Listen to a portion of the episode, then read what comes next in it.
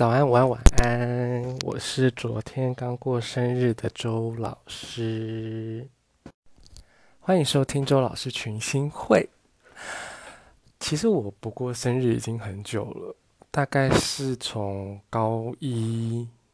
就那时候几岁？高一几岁？十五还是六？之后开始我就对过生日一点兴趣都没有，然后以及对于记得别人生日这件事情。没有花脑中的记忆体在这件事情上面，嗯、但开始像这阵子开始研究占星之后，我就发现，呃，该开始更深入。二零二零年开始更深入研究占星之后，我发现我会把 别人的牌记在脑里，但不会记得人家的生日。嗯、那个时候其实有个很关键的时间点，就是高一的时候。不知道我的高中同学有哪些人会听到这个内容。总之，我高一的时候，我有一群同学们，他们就很有心的，呃，就比如说那天下，在我那时候生日的时候，还叫我放学的时候不要立刻回家，又或者那可能就是我拖拖拉拉会没有那么快回家。我就是那种很喜欢放学了收完书包，然后还在那边跟朋友一起闲聊溜，就是游荡的人。总之那个时候就是在学校，然后他们就叫我，因为那时候我们教室在几楼啊？二楼还三楼，总之就是他们叫我到某一个楼层，然后前面就我的高中同学们就在那些跟我比较要好的同学们就在一楼用荧光棒，就是要等到比较日落的时候，用荧光棒排了生日快乐，其实是个很有心的行为，蛮浪漫的啦。讲的好像都在客套，但我那时候一看到那四个大字，就是觉得哇。我一点都不快乐，就是我不是我说的一点都不快乐，不是说我在生，就是有我没有负面情绪，应该说我看到那当下，我发现我心如止水。可是我发现这个场景就是实在是太逼人了，就是我不是不感谢他们呢、可是那个感谢是感谢于他们有这份心意，可是他那个心意这份感谢的心情，并不会让我添加更多的愉悦之情。这样讲起来，真的觉得 呀，反正早期我的朋友都笑我说：“杏子，你可不可以不要一直撞这个灯？”我的朋友早期都，我有个朋友都跟我说，我的心就是 C D 控做的，就是没血没泪的。哎，我一直到近几年才变得比较像一个人类这样，但是睡眠时间又很非人。像我今天也睡到晚上六点多才起来吧，睡了，哎，昨天几点睡啊？睡了十五个小时有吧？反正我的自然醒时间常常都是，如果要我自然醒，多半就是会到达十二个小时左右。低于十二个小时都是因为我前一天真的睡很饱，然后可能又比较早睡。我想这多多少少跟我日海合相也有一点关系。说到这件事，就是今年因为我不过生日很久了嘛，而且我其实有点抗拒过生日，就是，嗯。我觉得，如果那是一个浪漫庆祝节日、节庆、节日，这是一个浪漫的话，我觉得它可以每一天都可以被庆祝，每一天都可以是一个重要的日子，每一天都可以祝对方快乐。但是对我来说，讲生日快乐就是会让我觉得，你应该说那个连接会和我当天、当时那时候发很震惊的发现自己心如止水是一样的状态。然后越因为我越因为我知道这个状态，我越抗拒要去面对这件事情，就是。当知情者在跟我讲当面讲这些话的时候，以前的我都会觉得有一点有一种你在挑战我吗？就是要我们现在是要故意把场面弄那么难看吗的那种心情？但我知道那是我自己有点太决绝了。嗯、同样的事情还延续到，因为我觉得我也不想刻意庆祝嘛，所以我一开始我也没有打算讲小声一点，因为很怕被家母听见这段过程。就是一开始我也打算就是。不好意思，如果你这时候听不太清楚，请你自己把音量调高。一开始我也不打算帮家母过生日，然后家母就一直阻拦我这件事情，阻拦我很久。然后到最后，我甚至更强烈的希望他也不要帮我过生日。然后呢，某一天他就很气呼呼的跟我说：“你觉得哪一个母亲会忘记他自己小孩的生日？”我我心里还有个挂号，就是生日以及出生时间，因为我妈记得一清二楚。哇，此话一出，我真的是哑口无言呢。嗯，说的也对，欣然接受这个答案。然后之后就是我们会啊，不好意思，我突然变大声，如果吓到你的话，赶快再把音量调小。之后我们就是会互相在生日的时候请对方吃顿饭，这样。今天我们这一次我们就是去台，我要讲什么？台菜餐厅啦，就是淡水的一家叫做海宴的台菜餐厅，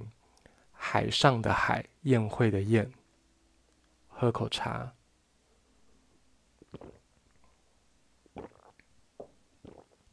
刚刚讲到日海合相突然兴奋的原因，就是今年的生日有人送了我一份非常棒的礼物，就是有一位听友像我一样拼，就是那种文思泉涌的听友，他打了非常长的一篇讯语，那个不是语音，非常长的一篇讯息给我，就是给了我很大的鼓励，以及他是在今年初，所谓今年初就是才几天前哦，不到一个礼拜的事，嗯、他在。打扫的时候，从听到传从传播姐的 podcast 听到传播姐就是说我们写了共同笔记，我也介绍了太阳，所以他辗转拐了一个弯来我这边听我的 podcast，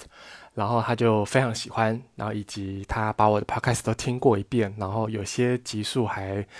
反复收听，这样，嗯、当然还跟我闲聊了很多内容了，包括我们也许可能以前是邻居啊，然后他现在人在国外念书啊。我就觉得非常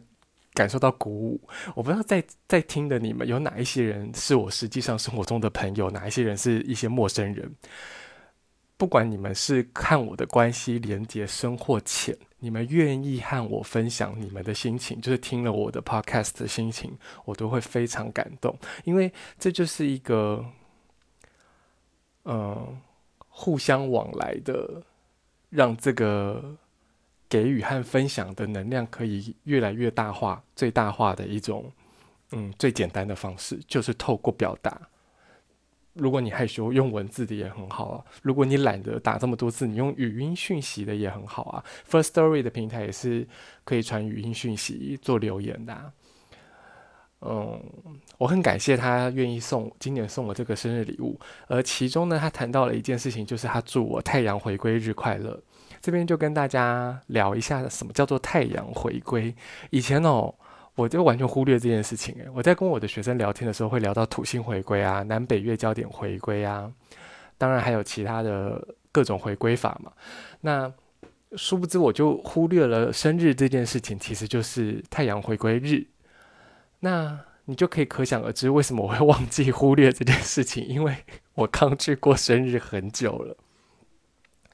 所谓太阳回归日，就是在指，呃，太阳回到你出生时候的度数的那一天，每一年都会发生一次嘛，因为太阳一天走一度嘛。那也就是说呢，因为这个行走的小小的误差，因为太阳走完十二，诶。太阳走完，不是太阳走完，应该说我们绕完地球一圈是三百六十五点二五嘛，所以这当中就会有一些时间差所造成的，你每一年的太阳回归的那个度数不一定会在我们规划月份的这个时间点上，规划日期的这个时间点上，但因因为这个落差并不是，呃，这个落差并不是很大，所以它其实是。一天之差而已。像今年我的太阳回归日其实就落在一月三号，并不是一月四号。那我被我被点醒了，关于太阳回归这件事情是透过谁呢？在这边就跟大家分享，我常常在看的一个 YouTube 频道，呃，它叫做 Hello Serena，反正我会打在文字上面嘛，文字叙述上面。Serena 是一个中国的占星师，然后他现在居住在美国。没意外的话，就我收看他频道的了解，他现在在美国，然后他是一个有职业，就是非常专业、深厚占星底子的占星师，呃，但其实也可以看得出来，他接受到他的体系有非常大的，呃呃，就我的理解上来说是非常大的荼毒，就可是他是一个很好的，呃，也可以很客观公允的看待他所学习的知识的人，只是我说的荼毒的意思是说，嗯。他其实可以建构出一个更内化过后属于他看到的这个占星世界，这个占星术当中他所领悟的某一些与他生活与他个人随之对应的，嗯，可能有更独到的见解。我认为他应该可以。我认为任任何一个充像他这样拥有丰富的天文学、占星学知识的人都应该要可以内化出一套属于自己的呃诠释体系，这才是占星术最美妙的地方。因为我也是在这个路途上这样努力着的。因为就像我之前在讲太阳的那一篇的内容，我有说到，我发现很多人把那个嗯，很多人在追求的那个答案，以为就是因为嗯。星体、星座、能量之间这个光的运作，这个能量的影响所产生出来，体现在我们人身上的各种行为模式，那个就叫做答案。但是我认为的答案，这种答案对我来说就是一生二，二生三，三生万物，有千千百百种。就像我们说，每一个人不可能有一模一样的星盘，一样的难以做，呃，数以万计、难以计数的可能性。这个不是答案本身。我认为学习占星，学习任何的命理术数工具，我们想要知道的都是能量如何运作的那个法则，那个我们也许可以窥探的真理。那对我来说，那才是答案。只要知晓了，或是得以明白、明白明了了这个答案，这个真理运作的法则，后面的这些三生万物的万物，就都在我们的。收在囊中了。这这个你的囊中是什么？这个就是你人生经验累积，你如何不断的套路你所领略的这个真理，我所领略的这个真理，去对应它，去诠释它，去更明白啊！原来我，你知道这个很像什么？就是《海贼王》里面的罗宾，他就是可以读懂世那个叫做什么本文的人嘛。我有点忘记，我太久没看《海贼王》了。我我那时候看到罗宾这个角色的这个人物设定的时候，我就觉得非常的美，非常的吸引人。就是他参透得了这宇宙中这个世界观里面的一些真相，而他去呃拼凑这些遗留的过去遗留下来的石碑，这些呃倾诉着曾经的过往、曾经存在的这些过往的历史文本，这是一个非常。哎，美丽的过程，我认为就跟，嗯、我们我在学习占星学的时候，试图想要去领略这其中所运作的法则是一样的事。我想要找到的就是那个结果，而、那个答案，而不是那个结果。把结果当成答案是很可惜的一件事情。我所谓受到荼毒的，就是现在多数很多的占星教学当中，它就是不断的在以这个结果当做答案，在，呃。在初步的阶段教育人们，我也明白很多初学者在学习占星的时候，他其实是想要先知道这个结果的，因为他想要用这个结果去对应他自己的星盘。可是，这就是与学习来说最直接的阻碍。如果可以先搞懂，比如说我所分享的，如果我身为一个老师，我所分享的这些真这些我窥视到的某一个运作的模式。某一个运作的规律，你能够读懂我为了想要分享你，我也读到的这些规律。为了要看懂自己的盘，根本就是 piece of cake 这样子的事情而已。但是呢，回过头来，我不小心就连声讲了太久。我原本你知道今天要设定那个这一集，想要设定一下那个录制的内容，但我就觉得哎哎，拜托生日诶，我有什么好给自己这么大压力的？于是我就想把它换作一个闲聊篇。总之，关于绕了兜了这么大一个圈子回来，我没有要批评 Serena 这个人哦，只是他是一个非常慷慨大方、乐于分享的老师。你只要去看过他的频道，你就会知道他人有多么的好，而且还有多么的温柔。他是一种冷静的温柔、减法的体贴。他身上有一个很强烈的摩羯座的能量在运作着。呃，他就就是看了他的影片，我看到他介绍太阳回归这一天。那当然，他的那个很大的 topic 就是在讲说，占星师怎么样过他们的生日，就是怎么看他们的生日，其实是看太阳回归日。呃，当中如果你有兴趣的话，你去看他的那个影片，他讲的也非常的清楚。其中他讲到一个就是太阳回归日那时候的盘，他会揭示的，其实它是一个揭示你这一年。接下来的这一年，接所谓接下来的这一年哦，如果你生日是在年中，巨蟹座的人，就是以你生日的那一刻起，接下来的这一年，而不是以我们在用历法区分的那个年份在算那一年的。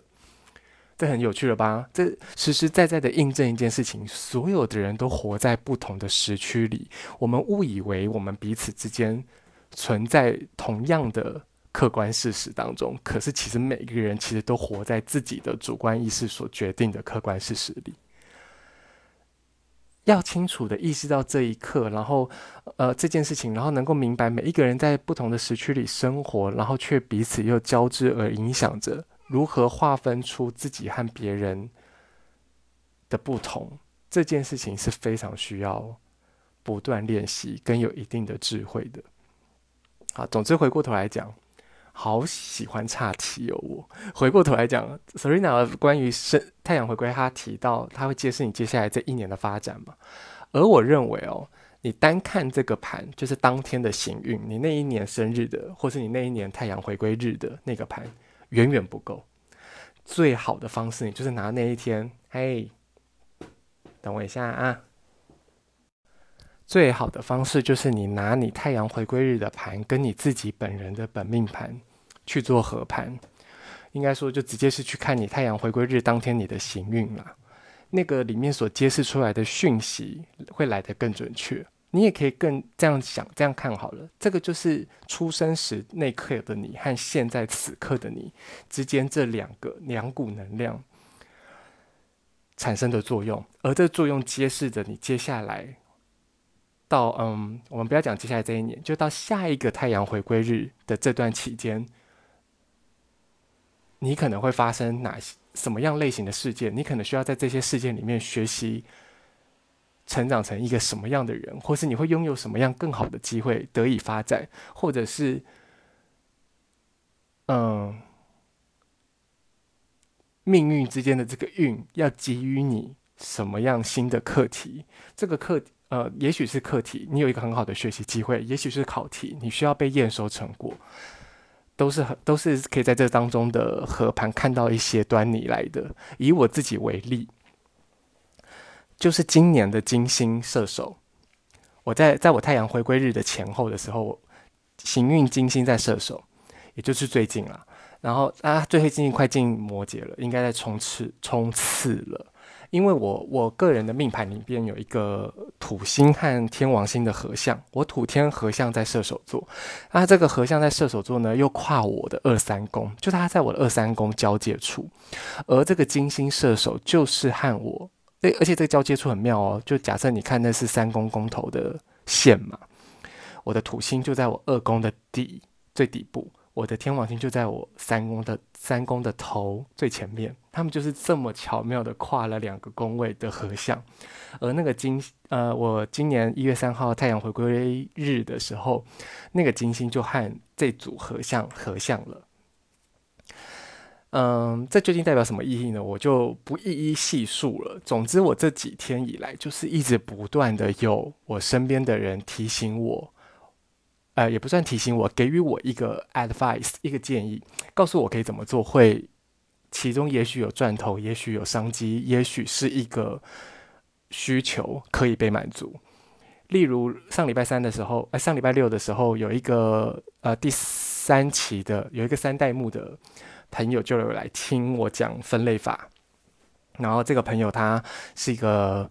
太阳母羊上升天平的人很辛苦的，他的太阳就是压在跟他的下降，跟他的下降合相了。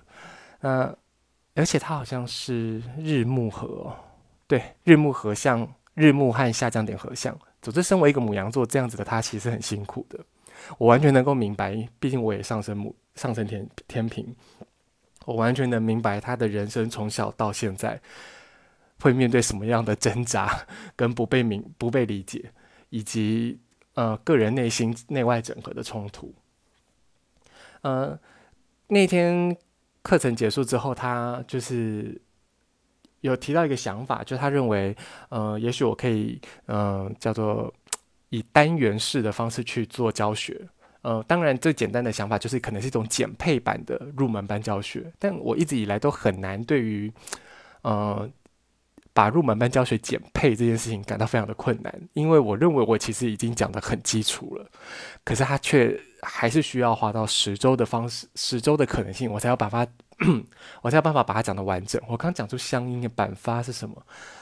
然后呢，我突然拐了个弯，我就想说转了一个念，我想，哎，也许从头到尾就不是减不减配的问题，而是这个单元这个单元的特性。因为他可能一般人会就就像更早期我二代目的学生提过一个想法是，也许我可以开那种贵妇占星班，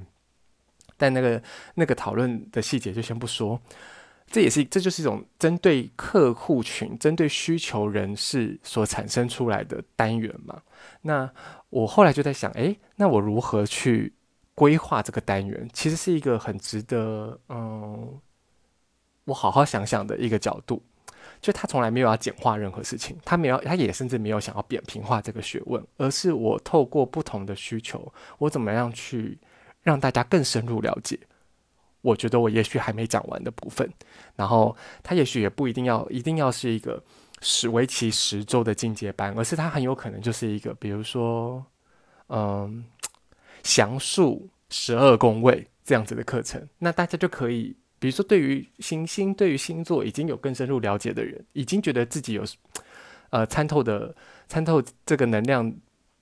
已经蛮熟熟悉的人，他就可以来理解看看我怎么讲十二宫位嘛。或者我就可以把它拆分成行星啊、星座啊、宫位啊这种三种不同的类型，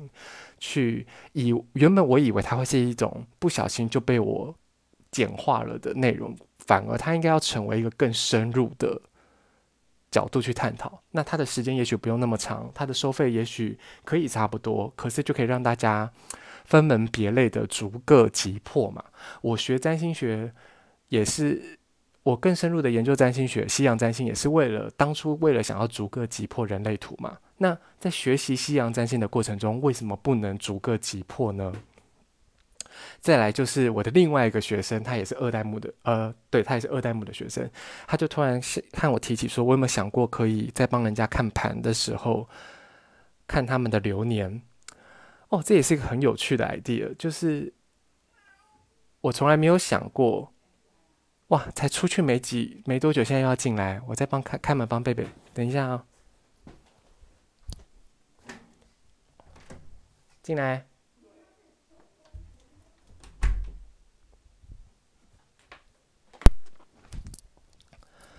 刚刚讲到哪里？讲到流年。我一开始有点不知道怎么回应这个需求，就是因为我自己不需要看流年。我没有想要看流年，就是因为我这个人太以我自己为出发点了。我可以去做占星教学，就是因为我觉得哦，这是我个人觉得很有需要，我学有所成，我很愿意分享给大家。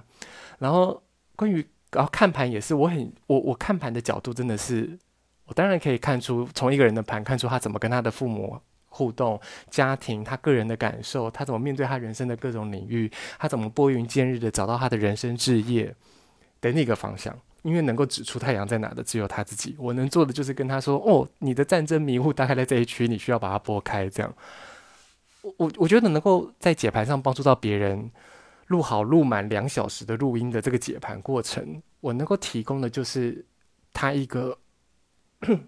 他一个自我觉察、觉醒的好方向，或者是让他明白，呃，万事万物起来有自。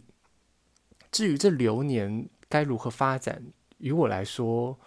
我们更能够持平的对待自己，公允的对待自己，那那个觉察力才是更重要的。所以我就没有办法第一时间想说，哦，流年我到底要怎么做？然后我就问我的学生说：“你是觉得那像一个男人生指南吗？”诶。你想怎么样？那、你上来床上啊，他在椅子上，你就上来床上。我就问我学生说：“那是一个人生指南吗？”呃，他就是呃，我就说，如果是指人生指南的话，我觉得你更需要相信的是自己的感觉啊。因为我这个二代目的学生是个双鱼座的，我等一下跟大家分享他的名字有多美。我终于询询问过他的同意了。然后我讲完下这一句的讯。讯息，下一秒我就突然意识到说，不好意思哦，就是两只猫在吵架，在一个在抱怨呢、啊，就是另外一只很喜欢在它，你看刚刚我放贝贝出去嘛，然后它一出去，杏子就跳到它的椅子上，就另外一只猫就跳到它的椅子上，还回来看到说你怎么在老娘的位置上，它刚刚就在跟它抱怨这样，但那个被抱怨的也没有离开的意思，所以我就说你可以上来床上啊，你干嘛一定要待在椅子上？啊啊，那边装死。哎，我讲到哪？哦，讲到太相信他的感觉。讲完相信他的感觉，下一秒我就突然想说，既然我都叫他要相信他的感觉了，我怎么不相信他的感觉呢？就是我突然就领悟到说啊，他就像我平常那灵光一闪一样的。跟别人讲一些什么话，问别人一些什么问题，给别人一些什么意见，那都是他也成为那当下他也成为了某个载体了，所以我就很兴奋的还打电话给他说，我现在太兴奋了，我必须透过电话跟你讲清楚。我就问他为什么刚刚会想到给我这个建议，他就说是因为他其实很好奇，接下来的这个木土合相在水瓶座，亦或是明年二月十号，今年二月十号小年夜的六星连珠，在他个人的盘上，在他这个呃。这个星象在他个人的盘上，这个行运想要可能也许触发什么样的事件，是为了想要呃给他带来什么样的呃讯息？他说他想要知道的流年其实是像这样子啦，并不是我要好像大事年表一样的列出哪一年可能会红鸾心动，哪一年可能会遇到真命天子，或者哪一年可能会有血光之灾，这种并不是。那我就想，哦。这好像的确也是一种方式，哦，就是我嗯，当有重要的时间点接近的时候，我是不是可以在解盘的时候给予人家，或是说我我我专门设定一个课题，就是二这个二零二一的解盘，我也许可以 focus 在嗯你个人的自我觉察上面，就是我我想这也是一种单元的概念啦，只是这个单元的概念从教学上面。跳到了解盘上面，因为这都是我可以去和别人分享的一个方式嘛。所以，其实不管是这个学生，或是前面那个来听课的的朋友的朋友，他们都是在那当下，他们都展现了这个。金星射手的特质，哎，不好意思，我兜了一这么一大圈，大家有 catch 到吗？就是我前面在讲太我太阳今年的太阳回归日的时候，金星射手和我本命盘的土天合相了。那这个金星射手就是这些生活中在我教学领域的这些人所带给我如同金星一般的这个好的指引，就是金星射手。这是一个什么样的能量？就是射手座是一个启蒙别人的能量，身为启蒙者的一个星星座的能量，一个火象星座，身为发光体到最后的终极状态。这个终极状态配上星金星这个赋予人事物愉悦的本质的行星的时候，它会散发出什么样的价值？就是他们告诉我的这些，我也许可能还能怎么做？这些告诉我内容的这些，不管是我的学生，或是来听课听这么单堂一，呃。单堂课的人，他们给予我的这些呃灵光一闪，就是一个他们给予我的那个 in light 那些光芒、那些点灯的行为。还有一个人就是谁？就是这一位很贴心、很温暖的听众，他也给了我一个呃建议，就是他想要询问我，也不是建议，因为这是他个人的需求，他想询问我有没有可能做线上教学。当我看到这个线上教学的。四个字的时候，我其实会把它联想成，就是很多人现在会在这叫做所谓的在做被动收入这件事情，专门录录影片啊，或是做影片啊，然后线上当课程在卖嘛。我其实有点抗拒这件事情，就是一是它很麻烦，这绝对是首要的，因为它很麻烦；二是我认为我这个人课程的卖点在于我本人，而不是我教学的内容。我教学的内容，如果不是因为我讲，它也不是因为我讲，不是因为我跟这你们产生互动，它就会失去很大的意义。应该说，它也没有这么容易被理解。嗯，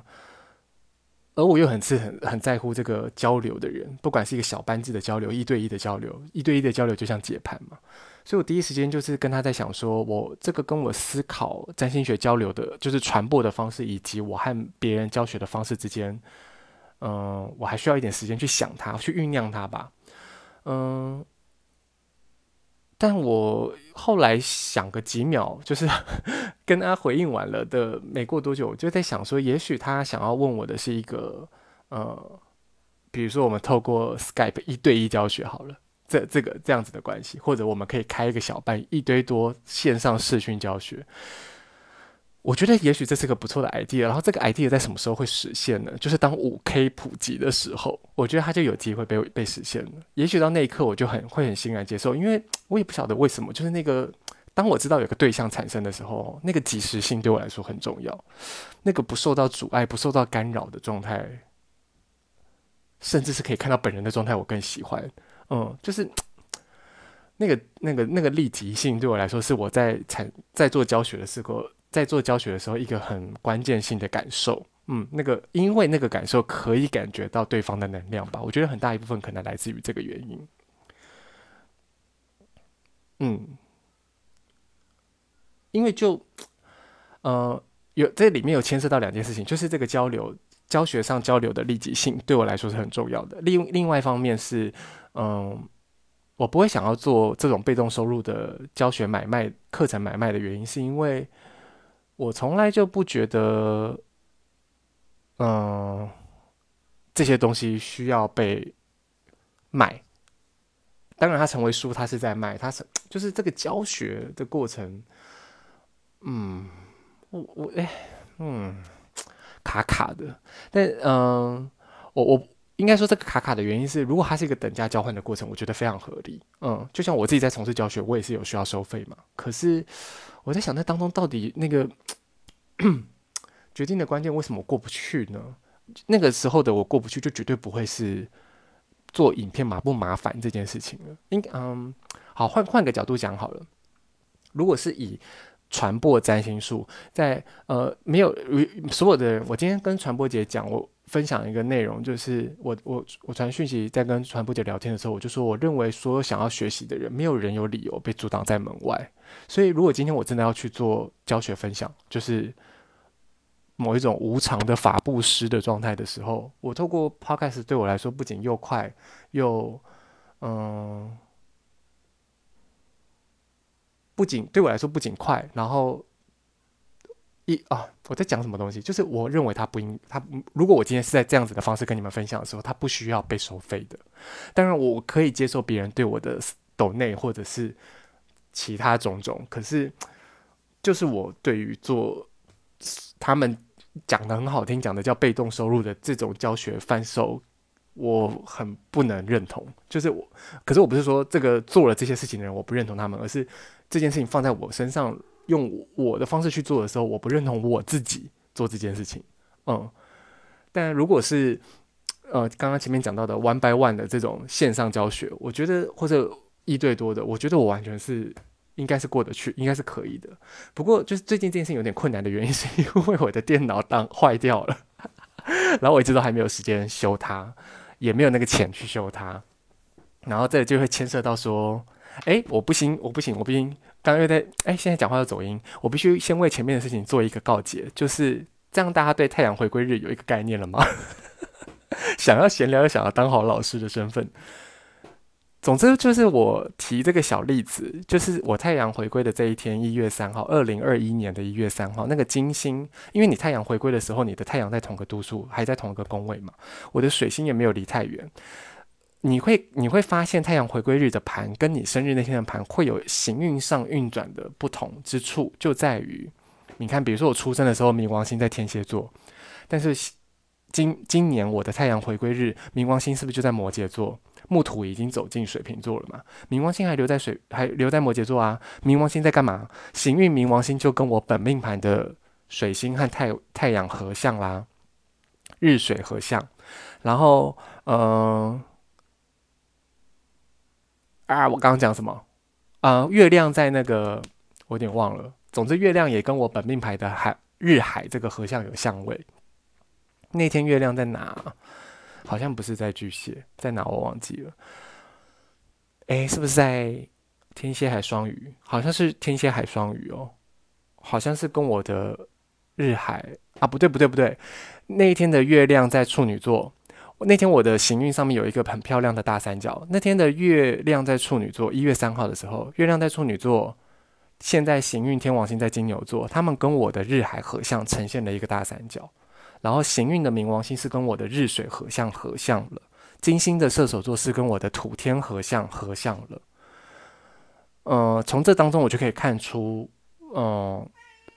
它带给我的影响，以及它如何揭示我这一年来的发展。接下来这一年啊、只是因为刚好我在年初出生，你知道，所以我的这一年就是差不多是大多数人的这一年，也就是二零二一的这一整年。好，这边把太阳回归盘告一个结。所以听到这边的人听了，不好意思啊，麻烦你啊，听了这三十五分钟的人，你们如何知道自己的太阳回归日？就是去核对一下，呃，生日前后这几天哪一天跟你太阳出生的，跟你实际上出生那一天的太阳度数是最接近的。嗯，好，我刚刚继续的讲什么事？我只是不希望我讲的那个内容，这一集的内容显得这么松散跟不严谨，但是又很想跟你们聊一些很有趣的事。嗯。我还要想到一件什么事想说，但是我就突然忘了。其实我有一个好朋友，他现在在日本，有两个好朋友现在在日本，都在一个在现在，一个住在现在，一个住在哪？横滨，是吧？一个住在东京，然后嗯、呃，住在东京的那个还现在住在东京的那个朋友，他就有跟我讲，他就是我听听我的 podcast 很像是我在跟他聊天，所以他在生活中可以找到很大的陪伴，这样，因为他真的很想念台湾的好朋友们。其实我们何尝不是很想念他们？我跟我另外一个住在横滨的好朋友就一直，我上次还上次才在跟他说，因为他是个水瓶座的，太阳在水瓶座，然后拥有很强的双鱼座能量的人，我就跟他讲说，水瓶时代的开始，我没有讲到水瓶时代，没跟他讲的这么复杂。总之，我觉得接下来四年台湾的变局会很大，那个变局不是一个不好的，不不是一个绝对不好的，就是一个。成长幅度或空间会很大，就是一直到二零二四年，我们现在的总统卸任，卸任，然后冥王星摩羯从冥王星从摩羯进水瓶座之前的这四年，会有很大的变局。我认为在这个变局当中，所有成熟发展的水瓶座都是可以帮助我们这个国家有奉献一份心力的。所以，尤其是他看到他的盘，我更有强烈的这个感觉，以及他现在在日本的处境，我就跟他讲说，我。呃，和去年比起来，我今年会想要建议他回来的这个呃念头更强烈了。可是我们两个都明白，他需要就是天时地利人和嘛，总是还要那个状态上也是要三位一体的。呃，那个 timing，那个那个邀请出现了，他回来才会是一个对的选择，而不是一个为回来而回来的抢摘的果抢摘的果子不甜的状态，这样。嗯，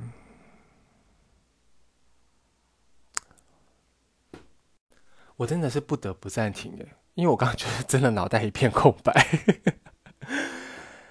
嗯，还有两件事，我想一下怎么讲啊、还有一件事就啊、先讲第一件事好了，这个比较容易会忘记。第一件事情就是我这几天有个很强烈的领悟，就是我大概对于我下一个阶段的。比假设真的有一个进阶班存在的话，我原本设想这个进阶班我应该是要讲很多的深入探讨很多的实例案例分享嘛，包括我怎么做生死校对，我怎么去看这些已存在的名人，呃呃众所皆知的人的这些命盘，比如说安野秀明的盘，比如说日本动画导演安野秀明的盘，比如说奥姆真理教的那个创始者麻原麻原彰晃的盘，然后。以及诸如此类的嘛，我自己的盘，行运的盘，比如说像二零二零年 打劫，二零二零年的国庆演说的盘，就跟当时的星象不谋而合，以及二零二零年总统大选的时候的盘，跟国庆日当时的盘也有很雷同的呼应之处，以及到今年的元旦总统演说，也跟当时的星象有呃。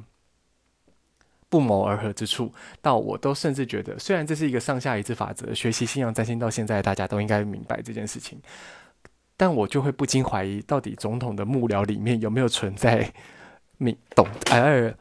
懂得占星的人？如果没有的话，我力荐我本人去当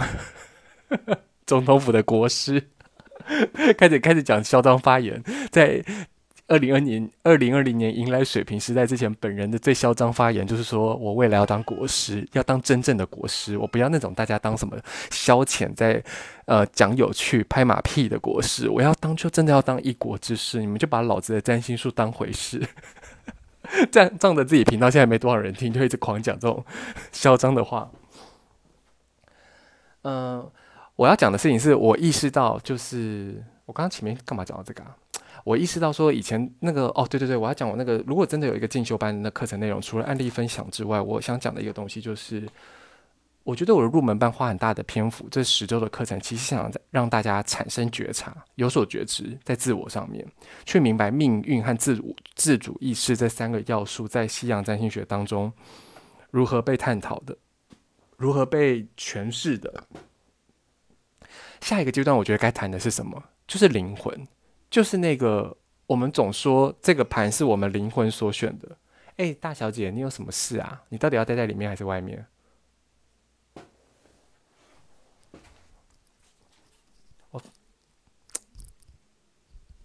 我放门，开门让你出去外面，那你不要很快在那边吵。他听到我妈在那边拿菜了啦。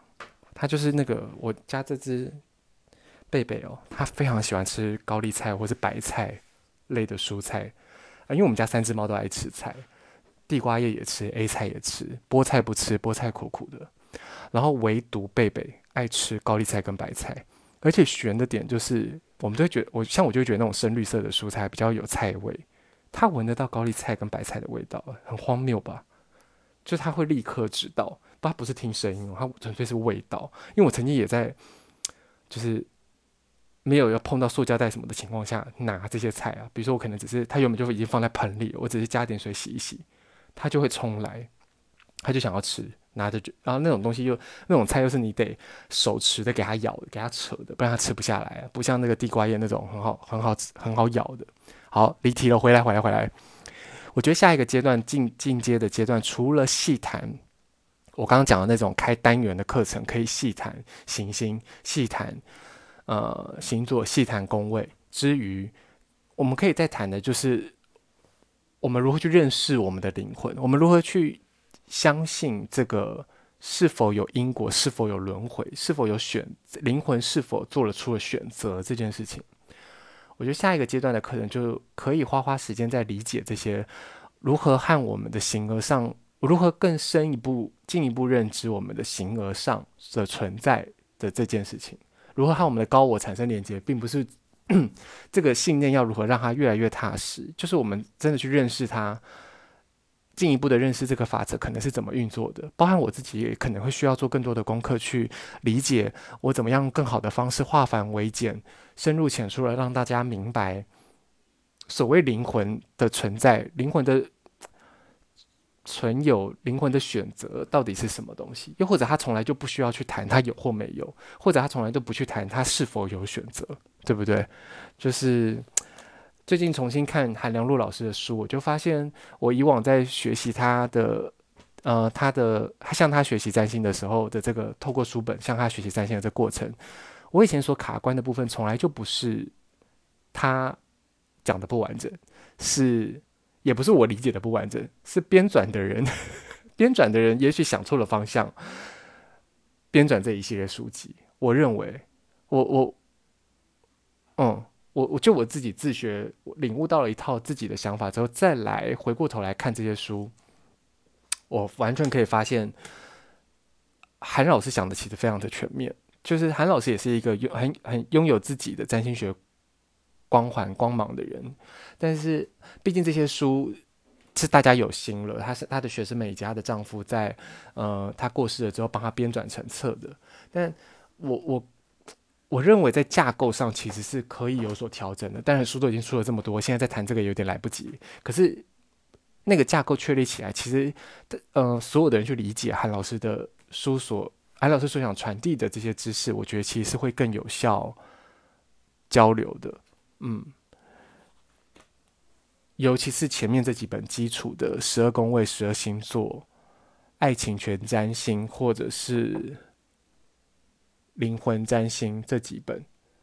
其实看得出来，韩老师对于占星的理解非常的全面跟通透。嗯，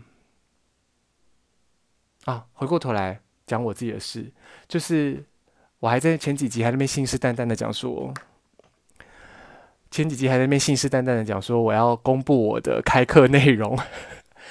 不过我好啦，我会很快的赶快把这件事情该做的做一做，好不好？就是，呃，我我三代目的课程会到一月二十号、二十三号的那一周结束，也就是说下一周一月二十七号以及啊假期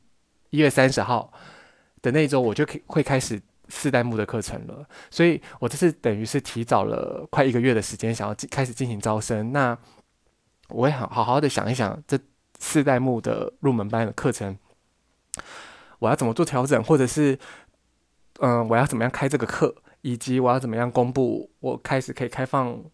呃，广大的民众们为大家解盘这件事情。嗯、再来最后一件琐事了，就是呢，我那个在日本东京的朋友，他传讯息跟我说，呃，听了我讲的 podcast，害他现在很想重看，呃，猎人跟钢炼。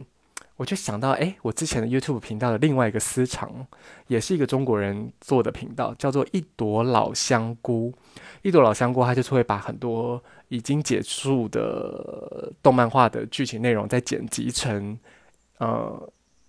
单元、单集、单集的单元，就小短片的方式跟大家介绍这个故事故事进展。我一开始想说，这这种影片有什么好做？这种已经做完的作品，大家自己去重看就好了。它到底有什么好做的？哎，后来发现不是诶，要做这样子的作品的人，他的他也要有很好的水星的能力，他才有办法这把这些短片剪辑以及讲得非常精彩，要完整又精彩哦，就是那个脉络是精简版的脉络，但是它并不减其剧情起承转合精彩之处。当然，它可能有些细腻的细节，这就是看这个剪辑的人他有没有读出这个，就像读出文眼或是诗眼一样的那个。慧眼去把这些单画单画的呃，那叫什么夺人眼目的地方放到他剪辑的短片里嘛。一朵老香菇这个呃创作者他叫什么？一朵他天龙盖地虎二一朵大家好，我是哎我忘了，我 忘记他每次说大家好，我是介绍自己叫什么了。总之他就有做一系列，就是他就有介绍猎人跟钢炼。他有制作这个短片，我当初就是钢炼那个部分，我也是自己看他这个短片看到热泪盈眶。我就找那个找那个猎人第一集，我刚一脑中一直浮现他的名字，就一一一下一闪而过。总之，我就找了那个第一集要传给我朋友看，然后我自己也点开了那个他制作的第一他剪辑的第一集来看，我发现这第一集讲的实在是太好了，就是。嗯，我另外开一集来说这件事，包括这个猎人占星学的这个部分，很值得我再开一个小单元，然后大家就移驾到那个单元去看，因为这一集是我的闲聊，他已经被我闲聊到快五十分钟了，我不晓得有没有人是已经没有耐心听下去了。然后我会在嗯，一样会在文字叙述的地方分享这两个频道，让大家可以去找来看。总之，谢谢你们陪我在已经过了生日的隔一天闲聊。已经过了太阳回归日的两天，以及生日的一天，跟我闲聊，听我闲聊这么多内容。希望越越来越多人，希望本来就已经在听的人很就很喜欢我的频道，以及越来越未来会来会有越来越多人喜欢我的频道。那不喜欢的那些，真的就是随便他们，好吗？然后没事的话，记得抬头看看星空。我在日本的好朋友也说，他会他听我的 podcast，他也决定开始未来的日子里，没事就抬头看看星空。希望你们也都。一样，而且可以运用我跟你们分享的那两那个星夜行这个 Star Hopper 这个 App，让我们的生活多一些力量。嗯，我是周老师，谢谢你收听这一集的周老师群星会，我们很快再见，拜拜。